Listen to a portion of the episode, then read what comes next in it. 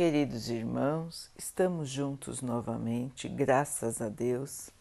Vamos continuar buscando a nossa melhoria, estudando as mensagens de Jesus, usando o livro Vinha de Luz de Emmanuel, com psicografia de Chico Xavier.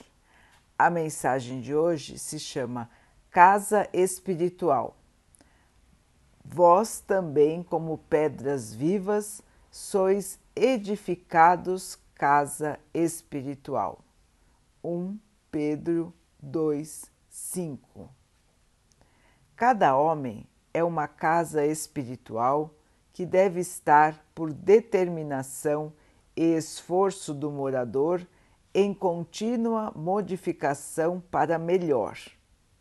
Valendo-nos do símbolo, recordamos que existem casas ao abandono caminhando para a ruína, e outras que se revelam sufocadas pela era entrelaçada ou transformadas em redutos de seres traiçoeiros e venenosos da sombra. Aparecem de quando em quando casas relaxadas, cujos inquilinos jamais se animam a remover o lixo desprezível e observam-se as moradias fantasiosas que ostentam fachada soberba com indisfarçável desorganização interior, tanto quanto as que se encontram penhoradas por dívidas de grande vulto, sendo justo acrescentar que são raras as residências completamente livres em constante renovação para melhor. O aprendiz do Evangelho precisa, pois, refletir nas palavras de Simão Pedro, porque a lição de Jesus não deve ser tomada apenas como carícia embaladora, e sim por material de construção e renovação da reforma integral da casa íntima. Muitas vezes é imprescindível que os alicerces de nosso santuário interior sejam abalados e renovados. Cristo não é somente uma figura filosófica ou religiosa nos planaltos do pensamento universal. É também o restaurador da casa espiritual dos homens. O cristão sem reforma interna tem apenas as plantas do serviço. O discípulo sincero, porém, é o trabalhador devotado, que atinge a luz do Senhor não em benefício de Jesus, mas, sobretudo, em favor de si mesmo. Meus irmãos, a reforma íntima, a melhoria interior, a verdadeira evolução, o verdadeiro crescimento. Essa é nossa missão maior, é para isso que estamos aqui. E como disse Emmanuel, quantos e quantos e quantos estão distraídos em relação a essa verdade absoluta. Quantos andam pela vida sem consciência, relaxados? Não pensam no que estão fazendo aqui, em quais são seus deveres, quais são suas obrigações. Não pensam o que é a vida de fato. Outros, então, guardam em seu interior seres daninhos. O que são isso, irmãos? Pensamentos, sentimentos ruins, inferiores, maldade, egoísmo, vaidade, orgulho. Todos sentimentos de inferioridade. E não estão preocupados em fazer uma reforma. Outros ainda têm uma fachada muito bonita, falam bem, parece que são cristãos verdadeiros, mas por dentro ainda são iniciantes. Por dentro ainda guardam dúvidas, pensamentos ruins. São irmãos que parecem estar já reformados, mas por dentro o quadro é diferente. E existem os irmãos que estão lutando pela melhoria, tentando sempre modificar um aspecto do seu ser que ainda não está no plano de evolução. Quem somos nós, irmãos, nesta classificação? Como estamos? Somos as casas abandonadas, as casas relaxadas, as casas sufocadas pela erva daninha? Ou somos as casas sempre em reforma, as casas sempre bem cuidadas? como está o nosso interior, como está a nossa vontade de melhorar.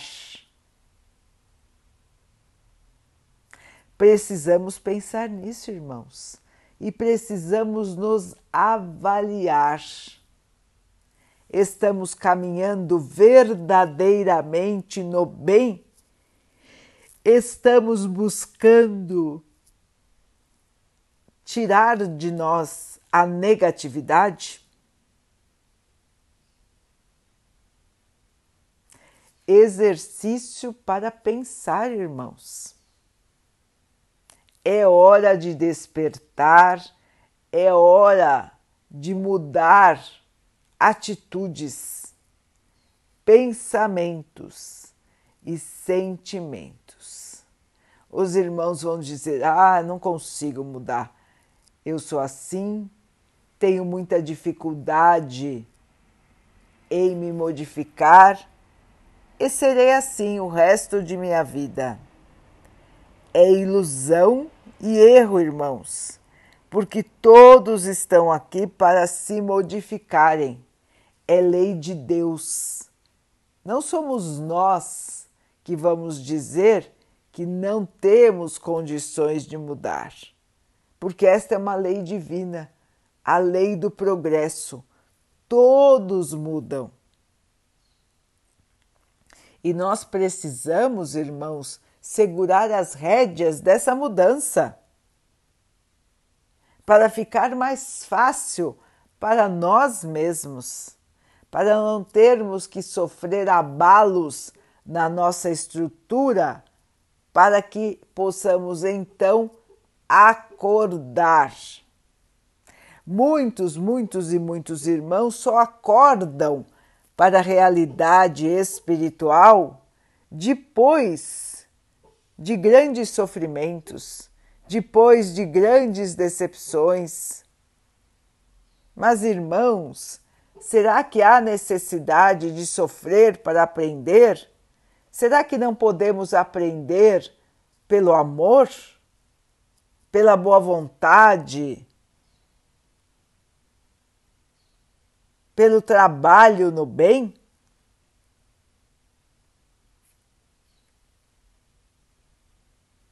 É uma questão de escolha, irmãos. Podemos escolher evoluir, parar no tempo e no espaço, como quisermos ou podemos nos dedicar ainda ao mal. A escolha é de cada um. Tudo que fizermos de bom, irmãos, está nos auxiliando. Ao passo que toda a negatividade está sempre nos atrapalhando. Cada um precisa fazer a sua escolha, consciente do trabalho que terá que desenvolver. Trabalho no bem, trabalho de amor, trabalho de purificação, de melhoria, de limpeza das impurezas que nós ainda guardamos dentro de nós.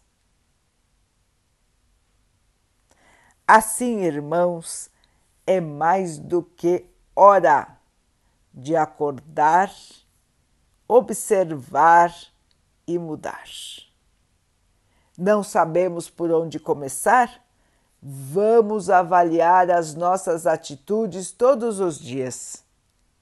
Antes de dormir, como nos recomendou Santo Agostinho, vamos lembrar do que fizemos naquele dia, como nos comportamos e perguntar a nós mesmos: fui um bom cristão? Fiz o que Jesus faria? Essas são as perguntas que devemos nos fazer a cada dia, para irmos melhorando, para irmos purificando e para que um dia, irmãos, possamos estar purificados, evoluídos, iluminados. O caminho é esse, irmãos: trabalho, disciplina, oração, caridade. Caminhemos, irmãos, firmes nesta estrada de melhoria, porque ao fim da estrada nos aguarda a paz, a felicidade e o amor que nunca vão nos deixar. Vamos orar juntos, irmãos, agradecendo ao Pai por tudo que somos, por tudo que temos, por todas as oportunidades que a vida traz para que possamos melhorar. Que tenhamos força, fé, esperança para a nossa modificação. Lembrando, irmãos, que somos seres eternos. Que o Pai possa assim nos abençoar e abençoe a todos os nossos irmãos. Que Ele abençoe os animais, as águas, as plantas e o ar do nosso planeta e que possa abençoar a água que colocamos sobre a mesa para que ela possa nos trazer a calma e ela nos proteja dos males e das doenças. Queridos irmãos, fiquem, estejam e permaneçam com Jesus. Até amanhã.